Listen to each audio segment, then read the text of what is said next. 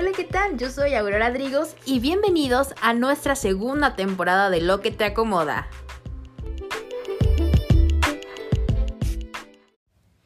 ¿Sabías que?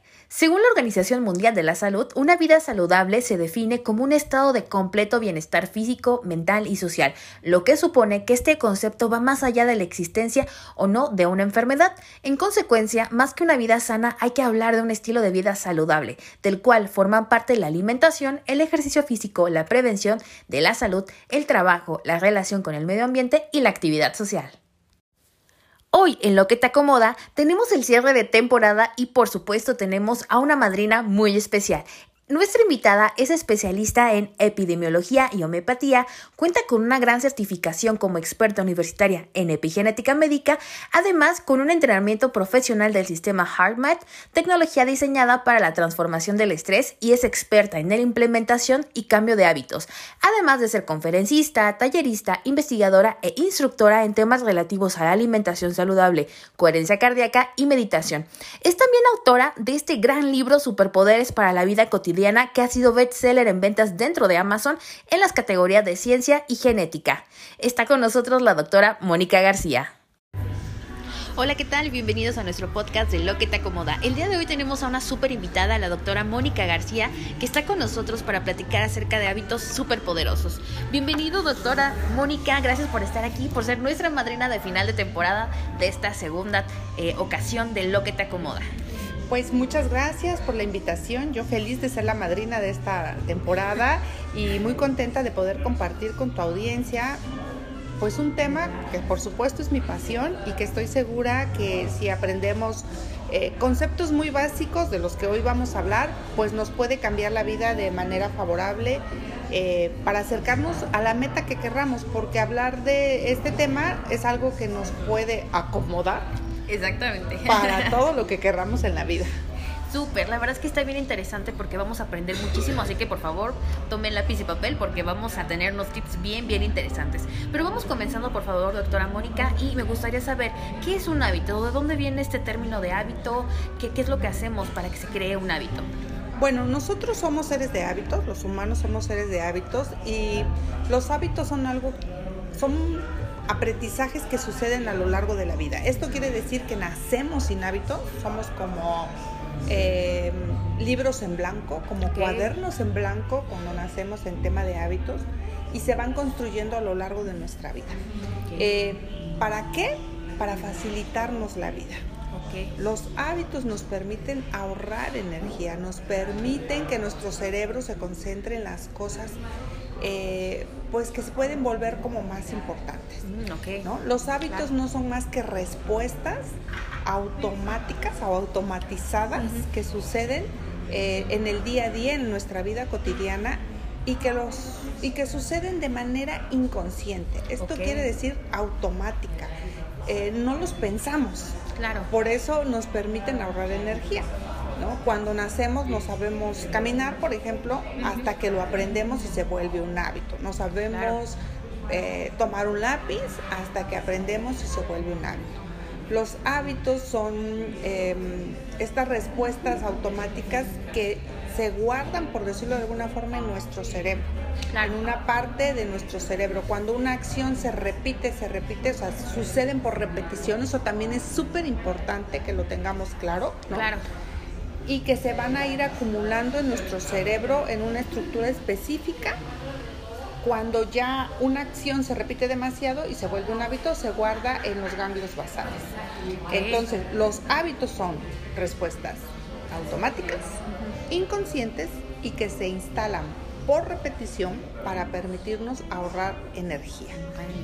Qué interesante y qué importante porque todo, bueno, al final todas las acciones que hacemos vienen de un aprendizaje que después se terminan convirtiendo en un hábito y es bien interesante lo que nos comenta la doctora Mónica porque también esta es una acción que debe ser repetitiva, pero ¿cuánto tiempo se necesita, cuánto tiempo tiene que pasar para que esta acción sea un hábito? Bueno, em, más o menos hay, hay varias teorías, de hecho, aquí les quiero compartir que si algún día les invitan a un reto de 21 días, no lo hagan. No lo hagan por 21 días porque eh, hay una falsa idea de que los hábitos se instalan después de 21 días, ¿no? sí. Y eso es totalmente falso. La realidad es que los hábitos, lo último que, que, la ciencia nos ha mostrado es que tardan entre 66 a 99 días en promedio. Puede haber quizás alguna persona que tarde 30 días, ¿no? Alguien que tarde 120 días, pero en promedio son pues de 2 a 3 meses. Okay, ¿no? Entonces, cuando nos invitan a una actividad de 21 días, pues estamos quedándonos a la, en una de las tres etapas que tiene la instalación de un hábito. Okay. ¿no? Que hay tres etapas para que un hábito se instale. Y por lo tanto muchas veces decimos, bueno, pues es que no me funcionó, pues no, porque te quedaste en un tercio de, de, la instalación del hábito. Y es importante que sepamos este requisito de un hábito o de una acción para que se vuelva hábito, que es la repetición. Entonces, si yo digo, bueno, es que ya pasaron tres meses, pero solo lo repetí diez días, pues no, no funcionó, ¿no? Tiene que ser repetido de manera diaria. Entre más veces lo repita, quizás sea más rápida su instalación. Entonces, el secreto es la repetición. Y es bien importante que tengamos también presente que aun cuando todavía no se pone de acuerdo la ciencia en su totalidad, más o menos el 40% de lo que hacemos son hábitos. Esto quiere decir que casi la mitad de, de, lo que hicimos el día de ayer fueron hábitos. Y a mí me, me causa un poco de gracia cuando decimos, andamos por la vida, ¿no? Conscientemente, porque en realidad el 50% de lo que hacemos es inconsciente, ¿no? Entonces no somos tan, tan conscientes como presumimos a veces decir que, que lo somos, ¿no? Entonces recuerden, para que una acción se vuelva hábito, el secreto es la repetición. Y eso es lo que nos va a permitir que se instalen todas las redes neuronales y químicas y biológicas para que esa acción suceda de manera automática y que tarda entre dos a tres meses. Perfecto. Entonces, eh, cuando estamos hablando de, los hábitos, estos hábitos, ¿cuándo empiezan a convertirse en cambios de vida? ¿Cuándo este hábito que ya, eh, como bien nos había dicho, no son 21 días, sino es un poquito más de los tres meses, ¿cuándo empieza a ser un cambio de vida este hábito? Pues más o menos después de, de, los dos a los tres meses. Okay. Porque en ese momento, como yo ya no tengo que hacerlo consciente, ¿no? O sea, cuando yo digo, a ver, voy a, pongamos un ejemplo, ¿no? Voy a tomar agua, ¿no? Porque mucha gente cuando llega al consultorio dice, pues es que no tomo agua porque no tengo sed o porque que, la, la, mayoría de las veces no es tanto porque no tengamos sed, porque la sed nos motiva a tomar agua. Si no es porque se me olvida, porque no tengo tiempo, porque no me gusta el agua, o porque creo que no me gusta el agua, ¿no? O porque me gusta más el agua con azúcar que el agua sola, ¿no? Sí. Pues cuando alguien me pregunta, ¿cómo puedo hacer para tomar agua sola, agua natural, para que se vuelva un hábito, mi sugerencia siempre es pues que te acerques, bueno, hay varios métodos, ¿no? Para poder traer como, como más presente la acción, pero si una persona empieza a beber agua día a día, día a día, día a día, después de los dos o tres meses, ya no va a tener que pensar en tomar el agua porque ya se volvió automático. Entonces ya se vuelve un hábito y se vuelve un estilo de vida o una práctica. Y entonces empezamos a, tener esta acción como parte de nuestra vida cotidiana sin ningún esfuerzo. Que eso también es cuando ya empezamos a recibir los beneficios de, de esta práctica, ¿no? Y recordemos algo bien importante así como hablamos de esta práctica saludable, ¿no? De beber agua. Claro. Es exactamente el mismo camino para los hábitos que no son saludables, ¿no? Es decir, si yo estoy acostumbrada a que en el camino a casa paso por mi bolsita de pan, ¿no? Todas las noches o todas las tardes de regreso y lo hago en automático, no me voy a dar cuenta de que este, quizás este sea el hábito pues poco saludable que me está haciendo tener los kilos de más que tengo, ¿no? Y es exactamente el mismo esfuerzo. O sea, es decir que el mismo, en la misma dinámica que se hace un buen hábito, también se puede crear un mal hábito. Es correcto. Exactamente, el, digámoslo, el mismo esfuerzo le, le cuesta al cerebro este, ser saludable que ser poco saludable o no saludable. Entonces, eh, ya platicando esto de los, de los malos hábitos, eh, por aquí, ¿cómo hacemos que un hábito se convierta en, un superpoder para nuestro cuerpo? Ya hablamos de los hábitos negativos que pueden ser dañinos de alguna manera y que se crean con el mismo esfuerzo y con el mismo tiempo que un buen hábito, pero ¿cómo hacemos de estos buenos hábitos eh, superpoderosos para el cuerpo y que además beneficie de manera sustancial a largo tiempo? Fíjate que hay algo bien importante cuando hablamos de hábitos, porque recordemos que un hábito tiene eh, la función de protegernos para no tener un desgaste de energía excesivo, ¿no?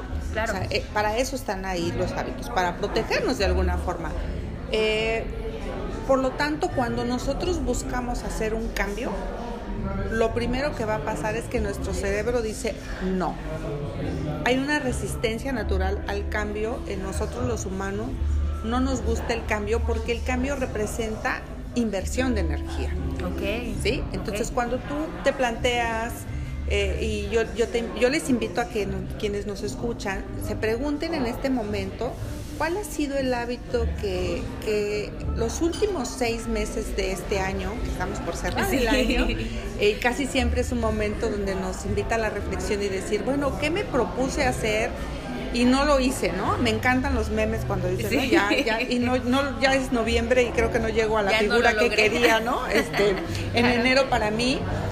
Y, y, que te preguntes, a ver, ¿cuál es ese hábito que dijiste que este año sí vas a tener y que no lo hiciste? y que reflexiones sobre cuáles fueron todos aquellos argumentos que te diste para no hacer inconscientemente, ¿no? Porque recordemos que esto es inconsciente. Claro. Y ahí nace toda esta protección inconsciente que nuestro cerebro nos provee. Entonces, te empiezan a salir todas las creencias y las justificaciones de empiezo el lunes, claro. el otro mes, cuando me compré yo los tenis maravillosos que vi, ¿no? Cuando yo em, vaya a ir a la playa, cuando aprenda a cocinar, cuando, no lo sé, una serie de pretextos que vienen a nosotros como un mecanismo inconsciente para evitar el cambio y evitar la inversión de energía. Claro. Entonces, cuando nos proponemos esas grandes transformaciones como esto de 21 días sin pan, es un fracaso, porque lo que menos quiere tu cerebro es 21 días de sufrimiento, ¿no? Es la realidad, sobre todo cuando tenemos el hábito de comer pan. Claro. Entonces lo primero que va a decir tu cerebro es, pero si el pan es rico, pero si el pan no sé qué, pero si lo como sin gluten, pero si no sé qué, o sea, empezamos a ponernos una serie de, de pretextos. Y Desafortunadamente, la mayoría de nosotros hemos tenido fracasos a la hora de querer adoptar un hábito saludable. Y entonces viene toda esta, y también todo este acompañamiento mental de, ay, pero si tú no naciste para hacer ejercicio, tú no naciste para, sí, ¿no? yo, he escuchado eh, eh, amigas, pacientes que me dicen, el ejercicio no es para mí. Sí. ¿No? Yo no sirvo para hacer ejercicio, yo no nací para comer verduras, yo no nací para lo que sea, ¿no? Para meditar, por ejemplo, ¿no? Este, no, no es que yo no puedo meditar, yo no puedo dormir temprano, ¿no? O sea, una serie de, de pretextos que creemos que no tenemos las habilidades para adoptar ciertos hábitos saludables, porque casi siempre que nos planteamos una transformación, nos planteamos una transformación inmensa. Claro. Es decir, voy a hacer ejercicio y si no, pregúntense por qué los gimnasios están llenos en enero, solo en enero, porque pensamos que hacer ejercicio significa inscribirte en un gimnasio, ir diario y correr 10 kilómetros. Y las verdaderas transformaciones no suceden ahí. ¿No? Por eso yo he desarrollado este concepto que le llamo hábitos superpoderosos. Claro que se basan en las transformaciones que suceden en la vida cotidiana. Es decir, le damos un pequeño engaño a nuestro cerebro, que no escuche nuestro cerebro esto, eh, por favor, y que crea que en realidad no estamos haciendo ninguna transformación. Por ejemplo, a ver, si tú quieres tomar agua, regresemos al ejemplo del agua, yo siempre les digo, tómate ocho vasos de agua, pues no es cierto, ¿no? me ha pasado, sí, y me ha pasado con en algunos talleres que doy, ¿no? Hay una chica que eh, ella no tomaba agua, o sea, no tomaba agua, tomaba solo refresco. Sí. Y, y que dije yo, ¿cómo? ¿Que no tomas agua? No tomo agua. Entonces, cuando se propuso la meta de decir, voy a tomar agua, decía dos litros. Le dije, no lo vas a hacer. Es muy difícil. Es si no. muy difícil si no tienes el hábito, Claro. si no te gusta, si sientes que sabe fea. Le dije, lo primero que tienes que hacer es tomarte, no sé, 100 mililitros de agua, ¿no? Un cuartito de vaso de vasito. agua o un Sí. cuartito, ¿sabes? Porque esas acciones mínimas, por eso les llamo superpoderosos, porque parecen como acciones muy chiquitas. Ella me decía, ¿y cuándo me voy a yo llegar a tomar los famosos dos litros si me estás diciendo que me voy a tomar un cuartito del vaso? Claro. Dije, porque cuando tú te tomas un cuartito del vaso del agua, quizás las dos primeras semanas, tu cerebro no lo va a notar. Y eso te va a dar oportunidad que las siguientes semanas a lo mejor tú tomes medio y que las siguientes semanas te tomes tres cuartos y que a lo mejor en dos meses estés tomando un vaso de agua y que a lo mejor en los tres meses estés tomando dos o tres vasos de agua. Claro. Entonces tienen que ser acciones que no representen un gran reto para ti, que sean fáciles de que las puedas implementar en tu día a día, Claro. pero que al hacerlas justo más sencillas, menos retadoras, las vas a poder repetir más veces. Ok. Y recordemos que para que una acción se vuelva un hábito, la clave es la repetición. Hasta que se vuelva un hábito. Y entonces tiene la capacidad de transformar tu vida, de ser un hábito súper poderoso. Y también he sumado a este concepto, bueno, el eje de, mi, de, mi, de todo mi proyecto, de toda mi propuesta, que es la epigenética. Entonces claro. mi propuesta es, haz acciones que te permitan, entre comillas, mínimas, pequeñas, fáciles, que no sean tan retadoras, planificadas, eso es súper importante, no dejarlas al azar. Por eso me gusta siempre que empezamos una transformación hacer un análisis de qué es lo que tú necesitas realmente. Claro. No decir, ah, bueno, pues necesito esto, porque a lo mejor no es lo que necesitas Claro. planificadas con intención, pero que además podemos sumarle el hecho de que pueden ayudarnos a modificar la acción de nuestros genes, a biomodular la expresión de nuestros genes, que eso es lo que hace la epigenética. Entonces es un boom y Claro. es un- una cosa maravillosa que puede transformar tu vida de una manera muy poderosa.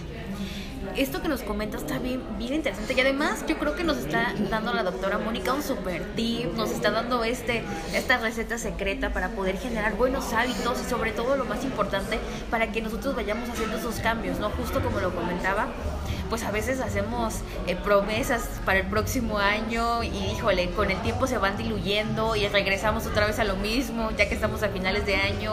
Y así es un ciclo de nunca terminar. Y es realmente porque queremos hacer un cambio transformador gigante en nuestras vidas cuando a lo mejor como bien lo comentaba y, creo que también nos sorprende nos sorprende tanto es esa parte de que al cuerpo no le gusta la transformación a la mente no le gusta transformarse de un día para otro. Entonces con este estos tips que nos acaba de, de compartir la doctora Mónica creo que vamos a empezar a conocer un poquito cuáles son los elementos que necesitamos para empezar a cambiar y a transformar un mal hábito en un muy buen hábito. Pero desde tu perspectiva este Mónica cuáles son las acciones que más dañan nuestra salud Eh, cuáles son estos elementos que podríamos decir estos malos hábitos que pueden dañar significativamente nuestra salud de corto hasta largo plazo Fíjate que hay seis aspectos muy importantes, bueno, los seis aspectos más importantes que la ciencia ha demostrado que afectan de manera, eh, pues, muy poderosa, muy potente la actividad de nuestros genes. Recordemos que Claro. nosotros tenemos, tenemos un código genético, ¿no? Claro. Y este código genético, de alguna forma, habíamos creído que determina las enfermedades que vamos a tener y la forma en que vamos a vivir y, y ¿por qué no decirlo? Hasta morir. ¿no? Pero la realidad es que no es así. O sea, quiere decir que si yo, en mi caso personal, tengo el, el- el código genético de la diabetes, ¿no? Y que estoy segura que muchas de las personas que nos escuchan lo tienen. Sí. ¿Por qué? Porque somos mexicanos, porque somos latinos y la diabetes es una enfermedad muy común, ¿no? Muy, muy común. Eh, de hecho, es la sexta causa de muerte en el mundo, ¿no? Entonces, claro. casi todos tenemos, Sí. ¿no? O conocemos. Eh, o conocemos, ¿no? Claro. ¿Y cómo hacer para que ese código genético nos exprese? Precisamente eso estudia la epigenética. Entonces, yo me di a la tarea de investigar cuáles son los seis estilos de vida que más impacto tienen en nuestra en nuestro código genético para silenciar los genes de enfermedades, que al final de cuentas eso es lo que queremos. Claro. ¿no? Hoy en la mañana veía una noticia de que ahora las mujeres vamos a vivir más, ¿no? La esperanza de vida eh, en las mujeres aumentó por muchas razones, ¿no? Em, que no vamos a hablar de ellas en este, en este programa, pero eh, yo decía, bueno, sí, vamos a vivir más, pero enfermas y con discapacidades, ¿no? Que ese no es el caso. El caso sería cómo hago para vivir más saludable, plena, disfrutando, ¿no? Que no tenga yo que decir, ay, voy a, sí, pues sí, soy un adulto mayor con una, eh, con, pero tengo que andar con un bastón, pero tengo que andar con eh, mi diálisis, pero ahora resulta que tengo que tomar 20 pastillas para controlar las enfermedades que tengo, porque podemos revertirlo. Entonces, retomando el, cuáles son esos seis estilos de vida que más nos impactan, bueno, es la alimentación, em, la forma y la calidad de nuestro sueño, el nivel de actividad física que hacemos, ojo, porque esto es súper importante. Em, curiosamente, eh, lejos de lo que mucha gente piensa, lo que pensamos y lo que sentimos también impacta a favor o en contra de nuestra salud. Em, el entorno, todo lo que respiramos, desde la calidad del aire hasta los químicos que usamos en casa, que usamos muchísimos químicos para hacer limpieza, metales pesados, químicos contenidos en los alimentos, ¿no? en, las, en lo que comemos, sea animal o vegetal, está impactando en nuestro código genético. Y el sexto elemento es algo intangible, pero muy poderoso, que son las relaciones, el tipo de relaciones que tenemos. Y ahí me atrevo a decir, la relación que tienes contigo y la relación que tienes con otros y el hecho de que puedas vivir dentro de una estructura em, de redes, ¿no? Eh, de, de, las redes que formamos como alianzas, como tribus, les digo yo, ¿no? sí. Para podernos pues acompañar y acompañar a otros. Entonces, estos seis aspectos son aspectos que influyen de una manera determinante, ya sea para que vivamos sanos o para que enfermemos, no solo porque pueden, ¿cómo decirlo?, sumar a, ciertas eh, condiciones de nuestra vida, sino porque están determinando la actividad de genes de la enfermedad o genes de la salud. Claro, por supuesto. La verdad es que esta parte, nosotros damos por hecho que pues a lo mejor tenemos algún papá, abuelita, amigo, conocido que tiene alguna enfermedad, pero no pensamos también en nuestra propia salud y cómo me, impacta lo que, lo que comentas. Todos vamos a llegar a, viejitos, esto es un hecho, pero cómo queremos llegar a viejitos, ¿no? De buena, con buena salud o con mala salud, depende mucho de estos hábitos y de estos cambios que vayamos generando en el transcurso de nuestra vida. Yo creo que esto ayuda, ayudará mucho a esclarecer a todos los que nos están escuchando qué es lo que quieren hacer cuando sean más grandes, ¿no? ¿Qué es lo que, cómo se quieren ver cuando sean mayores. Eh, ¿Cuáles entonces podrían ser estos eh, cambios para empezar a concientizar a, las personas de su salud? ¿Cuáles serían entonces estos hábitos que tú recomendarías como base clave para que la gente eh, que quiere llegar a viejitos sanos, a, ser una persona en la tercera edad sana, empiece a cambiar desde ahora? Fíjate que hay algo bien interesante que a mí, me encanta pues acompañar, porque eso es una pregunta que mucha gente me dice, ¿por dónde empiezo? Claro. ¿No? Entonces yo digo, bueno, ¿por dónde empezar? Cada uno de nosotros va a empezar por un lugar diferente, ¿no? Sí. Em, esta metodología que yo desarrollé precisamente se basa en el hecho de que somos seres integrales, ¿no? Quiere decir, no somos eh, un estómago por ahí enfermo, ¿no? O, una presión arterial enferma, ¿no? Em, somos seres que pensamos, que sentimos, que tenemos órganos, que estamos inmersos en un entorno y que tenemos unas relaciones o una red o redes, ¿no? Diferentes redes. Entonces, somos seres integrales, pero a su vez somos seres individuales. Es decir, cada uno de nosotros requiere una intervención diferente. Los dos errores más comunes que las personas cometemos cuando queremos cambiar un hábito son uno, que queremos cambiar lo que no es lo que tenemos que cambiar, ¿no? A todos nos ha pasado. Quiero hacer ejercicio. Sí, entonces me voy a comprar los tenis, bla, bla, bla, ¿no? Y me voy a ir a correr a las 5 de la mañana. Suena el despertador y lo apago, ¿no? Y lo apago y lo apago y digo, no, no sirve para hacer ejercicio, definitivamente. Pero a lo mejor lo que tendrías que hacer no es poner el despertador a las 5 de la mañana ni comprarte los tenis. A lo mejor lo que tendrías que hacer primero es irte a dormir temprano. Entonces, ese es un error muy común. Queremos cambiar algo que no es lo que nos corresponde. Por eso yo he desarrollado una metodología, una herramienta gratuita em, que vamos a dejarles en el, en el link para que ustedes puedan contestar. Es una encuesta que elaboré, una encuesta de bienestar que elaboré eh, incluyendo estos seis aspectos de los que ya hablamos, considerando las herramientas em, que han sido probadas en el mundo para evaluar estos seis aspectos de los que ya hablamos. Claro. Eh, mi espíritu de epidemiólogo me invitó a hacer esta investigación y es algo que también viene en mi libro, es el capítulo 3. Si alguien quiere contestarlo en el libro, lo puede hacer de manera em, pues escrita, no en papel, como a mí me gusta, pero si alguien quiere puede irlo a hacer de manera electrónica y te llega a tu correo electrónico un análisis que te dice, a ver, mira, en tu caso, eh, tal aspecto de tu vida es lo que representa mayor riesgo y tal aspecto de tu vida representa menor riesgo, ¿no? Y mi sugerencia siempre es, empieza por lo que representa menos reto para ti. Y ahí es cuando muchas veces me dicen, ¿cómo? Pero entonces, ¿cómo me dices que yo quiero, quiero hacer un cambio y me dices que haga lo, que menos me reta? Porque recordemos que entonces tu cerebro va a ser más amable contigo. Porque no le gusta el cambio, ¿no? Entonces, si tú empiezas a hacer esta, esta transformación por ese, por ese aspecto, va a ser más fácil. Por un lado, retomando lo de los errores, el segundo error más común que cometemos es que no seguimos una metodología.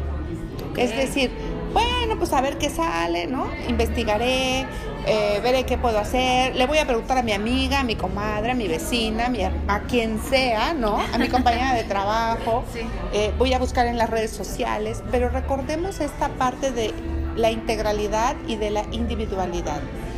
Porque cada vez que nosotros, y, yo les invito que, que reflexionen sobre esto, cada vez que nosotros queremos cambiar algo en nosotros y no lo logramos, no solo es no lo logré, o sea, ¿sabes? Se suma frustración, claro. se suma pérdida de confianza, se suma em, toda una pérdida hasta de amor propio. Por supuesto, sí. Va más allá de decir, ay, no, pues este año otra vez no volví a hacer talla 7, ¿no? O talla 5, o talla lo que sea, ¿no? O no volví a ponerme los jeans que dije que me iba a poner cuando empezó el año. están ahí arrumbaditos en el closet. Que según yo son mi inspiración, ¿no? Pero es justo, están arrumbados, entonces no sirven de inspiración. sí. Y entonces ¿Qué pienso? Que yo no sirvo para esto, que yo no puedo hacer dieta, que yo no puedo hacer ejercicio, que yo no puedo dejar de comer las famosas galletas que tanto me gustan, ¿no? Porque estoy equivocándome de método. ¿No? Entonces, eso es algo muy común que a mí me pasa en la consulta, ¿sabes? Porque, porque yo veo pacientes que llegan por que están pidiendo una solución a un problema de salud. O sea, yo veo enfermos.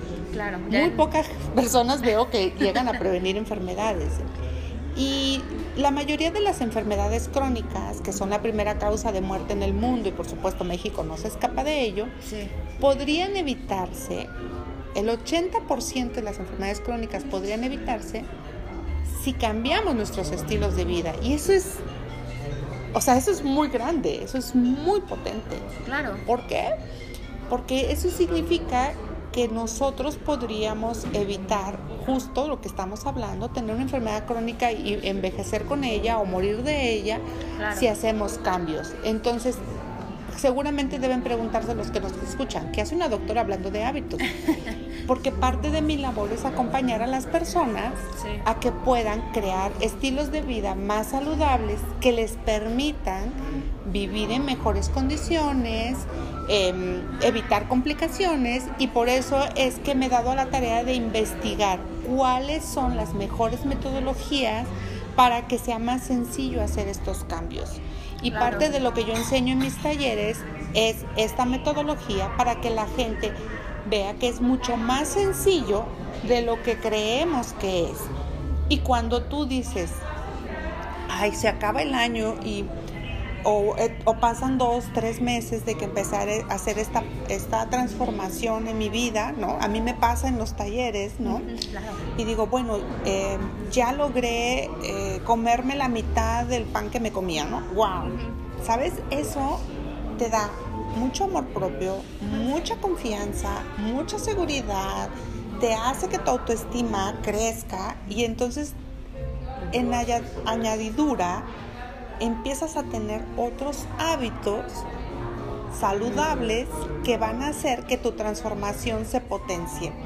Entonces, ah, bueno, resulta que como yo ya no como el, pan o la tortilla, ¿no? O como, me como la mitad, me siento capaz ahora de ir a caminar esos 30 minutos, de comer más verdura, de beber más agua, porque me siento más poderosa.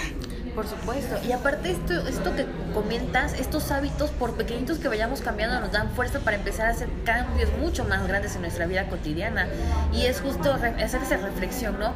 ¿Qué elementos tengo en mi vida diaria, de mi estilo de vida, que realmente me están afectando, que me afectarían a largo plazo y hacer esos pequeños pasitos? Que al final, pues bueno, van a ser un cambio enorme y muy distintivo con el paso del tiempo. Eh, ahorita ya entrando un poquito, un poquito más de confianza, Mónica, platícanos alguna buena experiencia, alguna anécdota interesante a lo largo de tus años eh, de servicio, de trabajo como doctora, justo platicando de estos hábitos, algo que, algo que por ahí te haya cambiado mucho la perspectiva con algún paciente, con tu vida eh, profesional. Fíjate que les voy a contar algo que más bien tiene que ver conmigo. Em, yo soy una mujer que voy a cumplir 50 años y por muchos años trabajé en instituciones públicas. Claro. Hace ya casi 10 años que no, trabajo en una institución pública, me dedico a la práctica privada. Pero cuando tú eres funcionario público, ¿no? En mi caso, que trabajé pues más de 18 años en, áreas de en, papeles o, en trabajos, puestos de confianza, ¿no? Gerenciales, eso es muy absorbente, muy, muy absorbente. Y aunque yo trabajaba, digo, yo soy epidemióloga y trabajaba en el área de prevención y promoción de la salud, lo que menos hacía era prevenir y promover la salud, mi salud, ¿no? Mi propia salud. Entonces era una mujer que bebía muchísimo café, comía muchísimos carbohidratos y era totalmente sedentaria. Hasta que un día dije, se acabó. Ya basta. Basta porque además al no tenía ni 40 años y estaba teniendo problemas con mi presión arterial. Porque además tenía mucho estrés, obviamente. claro. Que ese es, otra, es otro tema que no, que es muy mala, muy mal acompañante para la salud. Y dije, bueno, tengo que hacer algo porque si no me voy a volver parte de la estadística y no quiero hacerlo, ¿no? Y lo que hice fue que empecé a, caminar mientras mi hija tomaba clases en la tarde entonces la, metí a clase y empezaba como, pues, solo a dar vuelta en la manzana, ¿no? Y vueltas y vueltas y vueltas en la manzana porque todavía era como muy pequeña y yo no la quería dejar. Y daba vueltas y vueltas en la manzana y vueltas en la manzana. Y me decían, ¿no te aburres? Pues sí, pero no tengo otra opción. Claro. Y esa caminata me llevó después a empezar a trotar. Y a los seis meses corrí mi primer medio maratón. 21 kilómetros. Eh, que fue una experiencia de darme mucha seguridad, mucha confianza, de descubrir muchas cosas de mí, cosas que por supuesto no me gustaron, ¿no? Como todo este diálogo mental que hay cuando no lo vas a lograr, no estás lista, pero tú quién eres para correr 21 kilómetros, ¿no? Eh, por supuesto tenía sobrepeso en ese momento, con este estilo de vida, pues quién no iba a tener sobrepeso, ¿verdad? Claro. Y, además ese también era como parte del diálogo. Pues si tienes sobrepeso, ¿cómo vas a correr 21 kilómetros, no? pero también fue reconocer y conocer algunos aspectos de mí que no sabía que tenía, ¿no? Como darme cuenta de que había pues mucha fuerza y no hablo de esa fuerza de voluntad que la gente cree que es solamente suficiente para para hacer una transformación, ¿no? En mi caso era, por un lado, la fuerza física, no sabía que mi cuerpo podía ser tan fuerte, eh, por un lado, pero por otro lado era como la fuerza, ¿sabes? Que eso es algo que se nos olvida. O sea, mentalmente yo estaba muy preparada en, en el sentido que muchos de nosotros nos preparamos en esta parte de conocer. Creemos que a veces conocer, o sea, decir, ay, tengo un plan de entrenamiento, bla, bla, bla, como que esta parte del conocimiento de lo que tenía que pasar, de lo técnico, estaba muy dado. Okay, Pero no es suficiente. Para mí, creo que la mayor fuerza la encontré en el para qué, que eso es algo que se nos olvida. ¿Para qué lo estoy haciendo? ¿Para qué? Y en mi caso era por dos razones muy importantes que lo sigo haciendo cuando me pongo, me planteo alguna meta de esta naturaleza. Eh, casi siempre me planteo correr como cierto número de kilómetros porque es algo que me, que me, me conecta precisamente con estas dos razones. Una es para mostrarme a mí qué tan fuerte soy. Claro. ¿No? Y otro es para mostrarle a mi hija que también em, ella es capaz de hacer muchas cosas, ¿no?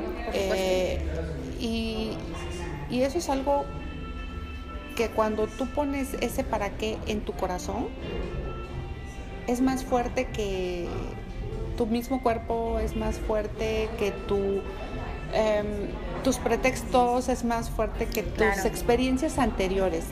Y es algo que siempre, siempre, siempre en los talleres trabajamos, ¿no? Sí, y, ha habido historias como mujeres adultas mayores que dicen, ¿para qué?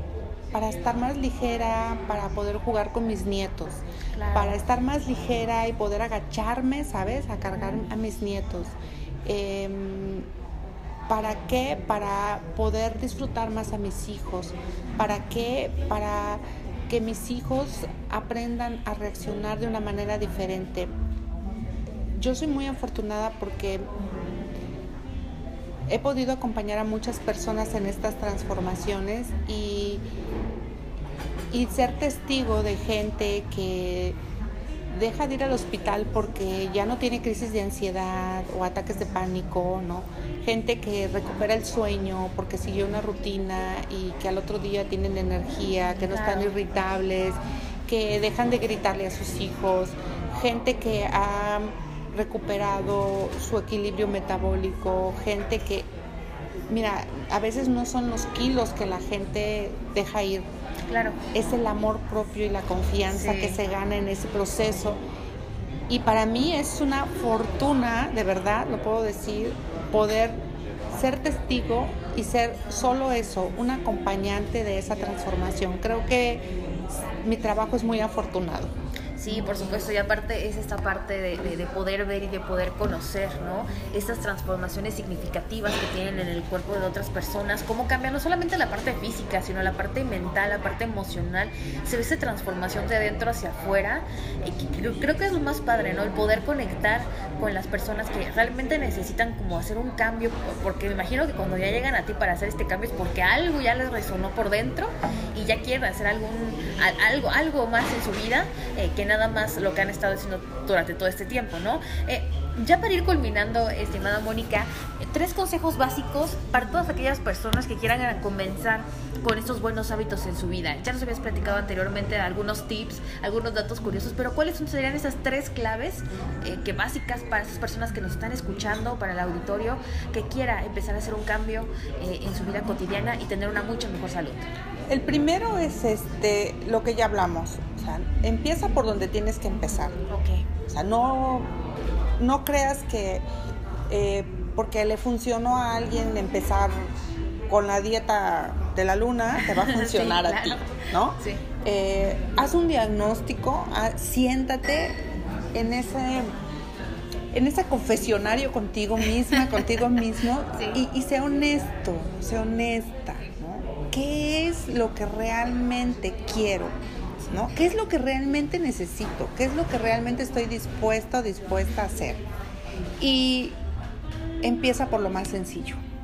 Por favor, no te plantees montañas de transformación porque no funciona. No funciona porque tu cerebro te va a patear. Entonces, sea amable contigo, sea amoroso contigo, amorosa contigo y empieza por lo que represente menos reto. Ese sería el primero, diagnóstico y empieza por lo que te representa menos reto. El segundo es crea un entorno favorable. Okay.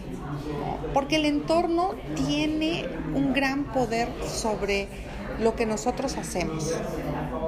Si tú dices, ay, quiero dejar de cenar tacos todos los días, ¿no? Que no son malos los tacos. El problema es de qué me los como y cuántos, cuántos me como y de qué lo acompaño. ¿Cuántas veces me los como? Sí, claro, porque pues a mí me encantan los tacos, pero pues no voy a cenar tacos diario. Claro. Y menos acompañado de dos o tres refrescos, ¿verdad? claro. Entonces, em, eso es bien importante. Pero si tú dices, yo, yo me doy cuenta de que estoy comiendo demasiados tacos, lo que sea, hamburguesas, galletas, pastel, lo que sea, pero resulta que el espacio donde tienes esa práctica, donde tienes ese, ese hábito, es tu tribu, es decir, son tus amigos, son tu grupo. Ojo, yo no quiero decir que cambies de amigos, ¿no? Pero sí que manifiestes esto. Oigan, estoy buscando dejar de hacer, de tener este hábito. Porque si del lugar donde te reúnes con tus amigos o con tu tribu es un lugar donde están todas esas prácticas que tú ya no quieres mantener, vas a terminar haciéndolo. Claro. Va a ser mucho más difícil, te va a costar mucho más trabajo. Entonces, observa tu entorno, crea un entorno favorable, ¿no? Desde este aspecto de las personas que te rodean, busca em, si tienes que crear una, una, tribu nueva, ¿no? A mí eso es lo que me encanta de, de los talleres que yo doy porque mis talleres están prácticamente enfocados a mujeres y estos talleres pues creamos esas tribus de acompañamiento. Entonces es como yo, aunque yo esté pensando en el sueño y la otra esté pensando en la alimentación y la otra esté pensando en lectura a lo mejor, ¿no? Porque cada una tiene hábitos diferentes que quiere implementar todas estamos en ese proceso de transformación, encontrándonos con resistencias, tenemos encuentros semanales o mensuales y compartimos, bueno, a mí me está funcionando tal cosa, a ti qué te está funcionando, o, o a veces hay un mensaje de SOS, ¿no? Este, estoy en un momento crítico, ¿no? Este, siento que no puedo, ¿no? Y entonces viene toda la el acompañamiento de tú puedes, yo creo en ti, ¿no? Eh, etcétera, etcétera. Entonces, el, entorno, la tribu es súper importante. Claro. Pero también el entorno es tu casa, ¿no? O tu lugar de trabajo. Entonces, yo siempre, yo tengo un, tuve una abuela que era dicharachera a morir, ¿no? Entonces, uso muchos dichos, muchos refranes siempre y había algo que me encantaba que mi abuela decía, santo que no es visto, santo que no es adorado. Entonces, si tú estás queriendo dejar comerte, dejar de ser el monstruo como de galletas, ¿no? No compres galletas. No pases por el pasillo de las galletas o mete las galletas con llave, ¿no? Eh, eso hay una, toda una metodología cuando estás implementando un hábito, pero vuelve lo menos atractivo, ¿sabes? Claro quítalo de tu vista para que no lo veas, para que no se te antoje, para que te represente más esfuerzo. Recuerda que tu cerebro quiere esforzarse lo menos posible, ¿no? Entonces, ese sería el segundo. Y el tercero, que es súper importante, súper, súper importante, cualquier cosa que quieras hacer, básala en el amor propio. No la bases en la culpa, no lo bases en la frustración, no lo bases en querer poner, eh, como cumplir las expectativas de alguien más. Claro. O de encajar en un patrón. Básalo en tu amor propio. Claro. Básalo en ese deseo de volverte una persona que se ame más, que se acepte más, que se guste más, ¿sabes? Que cuando te mires al espejo digas, ay, hoy qué chula amanecí, ¿no? Hoy, que me, hoy me siento más hermosa que nunca, ¿no? Aun cuando no entres aún en los jeans, esos terribles que quieres entrar, ¿no? Sí. Para que todo lo que, lo que esté sucediendo sea así, amorosamente. porque si lo haces así, va a ser mucho más sencillo, va a ser mucho más amable para ti, va a ser mucho más fácil. Claro, yo creo que estos tips que nos acaba de comentar y que nos compartió con mucho cariño la doctora Mónica nos va a servir bastante para hacer estos cambios. Recuerden, paso a pasito, pero vamos a poder lograrlo y me encantó la última parte de hacerlo desde el amor propio, porque es ahí entonces donde todo empieza a cambiar, donde todo toma sentido y podemos entonces nosotros generar estos buenos hábitos y estos buenos cambios. Eh, ya para ir finalizando, estimada Mónica, ¿dónde te podemos encontrar? ¿Dónde te podemos ver? ¿Dónde te podemos escuchar? Por ahí también tienes un libro bien, bien bueno y bien interesante ¿Dónde lo podemos conseguir? Bueno, eh, mi libro Superpoderes para la Vida Cotidiana, por supuesto pueden encontrar desde el diagnóstico, ¿no? Ah, claro. Hasta un capítulo por cada uno de estos eh, de estos aspectos de los que hablamos y van a encontrar una lista eh, de propuestas que yo les llamo fórmulas de poder para que tú construyas tu propia fórmula de poder, es decir, elijas cuáles son los hábitos que quieres cambiar eh, y hay un montón de formatitos porque creo que eso es el seguimiento es súper importante para que tú puedas realmente ver si estás teniendo una transformación o no. El libro está en línea en Amazon o está en, eh, también física, físico en librerías eh, Gandhi ¿no? y en tiendas Sambors. Próximamente vamos a estar en Sótano. y bueno, en Oaxaca está en la proveedora. Em, mis redes sociales pues son arroba doctora Mónica García R, ¿no? Ahí hay mucho contenido y tengo un grupo em, de Facebook donde doy contenido específico de hábitos que se llama Laboratorio de Hábitos y mi página web es doctoramónica.com, donde también van a poder encontrar algunos materiales gratuitos y el test de, del que hablamos ya suficientemente. Este, em, y eh, finalmente hay un, tengo una academia de hábitos superpoderosos en línea, donde doy muchos cursos, doy muchos talleres, masterclass. Hay una gran cantidad de em, propuestas para que puedan, eh, pues, tener este acompañamiento del que hablamos, no solamente mío, sino de otras mujeres que están eh, buscando también tener una transformación en su vida. Claro, la verdad es que sí en todas sus redes sociales, sube contenido bien interesante, por ahí de repente encontramos recetas, hace recomendaciones de algunos eh, eh, ingredientes que tenemos en casa que bueno, pues no sabemos para qué se usa, nosotros a lo mejor nada más condimentamos, pero bueno, por ahí me sorprendió un dato del cilantro, bien, bien interesante, no dejen de seguir en todas sus redes sociales a la doctora Mónica, también visiten la página web y bueno, también en el enlace, en el enlace de abajo les vamos a estar compartiendo el test para que ustedes vayan a revisar sus hábitos, qué tan buenos o qué tan malos hábitos tenemos, por dónde estamos fallando. Te agradecemos muchísimo, este, Mónica, el haber compartido con nosotros este espacio para platicar de los hábitos, haber compartido tus conocimientos. Yo creo que nos llevamos muchísimo, muchísimos tips y a mucho también que trabajar para este, este final de, de año y bueno, pues también arrancar con todo, ¿no? No empezar nada más en enero, sino empezar desde ahorita poquito a poquito. Te agradecemos mucho por ser nuestra madrina del final de la segunda temporada. Estamos muy contentos de tenerte con nosotros y pues bueno, eh, en, enhorabuena también por el libro y ya ahora vamos a estar ahí. Eh, vamos a estar ahí haciendo una dinámica bien interesante con ustedes, así que no se pierdan nuestros podcasts y todas nuestras redes sociales. Muchas gracias, doctora Mónica. Muchas gracias a ti por la invitación y muchas gracias a ustedes por su tiempo, que pues el tiempo es lo más valioso que podemos tener, el recurso más valioso y por supuesto, si esto te aportó valor, compártelo con otros. Ayúdanos a llegar a más personas y que cada vez seamos más los que nos conectemos con nuestros hábitos Muchas gracias, doctora Mónica. Pues bueno, les agradecemos a todos este final de temporada. Ese ha sido muy enriquecedor para todos nosotros el poder contar con ustedes, haberlos escuchado día, semana tras semana, capítulo tras capítulo. Les agradecemos mucho y bueno, cerramos este final de temporada con una gran, gran madrina, la doctora Mónica García, y nos estamos viendo en nuestra tercera temporada el próximo año. Gracias por sintonizarnos y escucharnos este año con nuestra segunda temporada de Lo que te acomoda. Por supuesto, esto no hubiera sido posible sin nuestros expertos que de la mano nos han platicado de temas muy interesantes que probablemente nos acomoda. Ya ustedes que semana tras semana nos han abierto las puertas de su casa, de su trabajo y de su vida cotidiana. Sin duda, este podcast no hubiera sido posible sin ustedes. Les agradecemos por apoyar este proyecto y compartir cada momento interesante con nosotros. No olviden que nuestro podcast está disponible en todas las plataformas, así que no se pierdan los capítulos anteriores por si no han escuchado alguno, los invitamos porque todos nuestros expertos tienen algo muy interesante que contar y que los va a acomodar.